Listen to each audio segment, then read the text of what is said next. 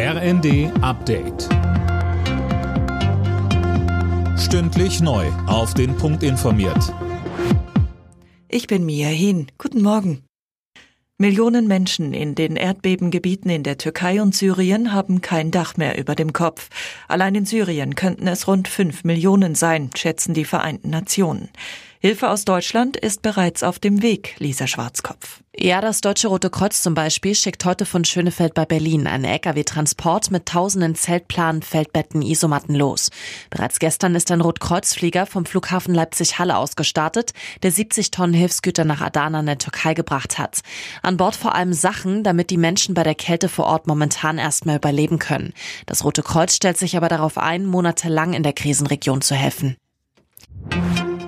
Nur wenige Tage nach dem Abschuss eines mutmaßlichen Spionageballons aus China haben die USA ein weiteres Flugobjekt abgeschossen.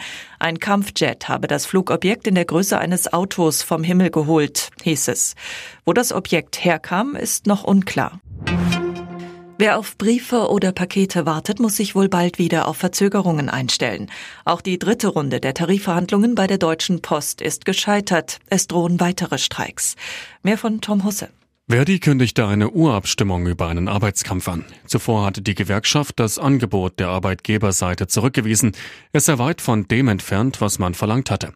Mit Blick auf die hohe Inflation fordert Verdi 15 Prozent mehr Lohn für die etwa 160.000 Postbeschäftigten.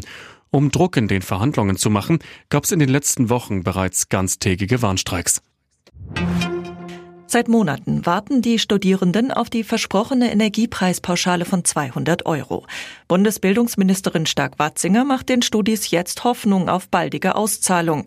In der Rheinischen Post sagte sie, die digitale Auszahlungsplattform steht weitgehend.